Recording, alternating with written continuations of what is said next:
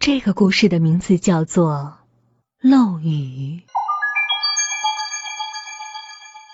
午夜时分，娇兰猛地从床上坐了起来。她刚刚做了一个非常可怕的梦，梦里就是这栋房子，可是屋顶上浮了一个女人，确切的说，是一具女尸。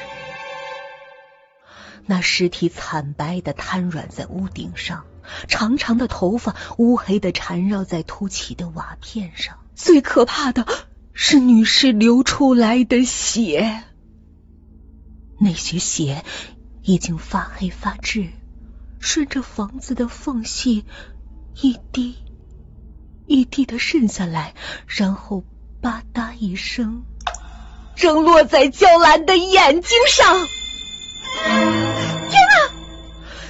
娇兰全身颤抖，打雷了，要下雨了。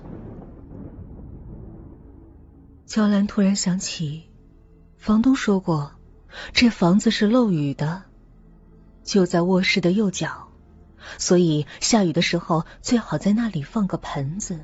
娇兰急忙起身，找了一个盆子摆在那里，抬起头。可以看见天花板上有一片灰色的水渍，以及几道淡淡的裂痕。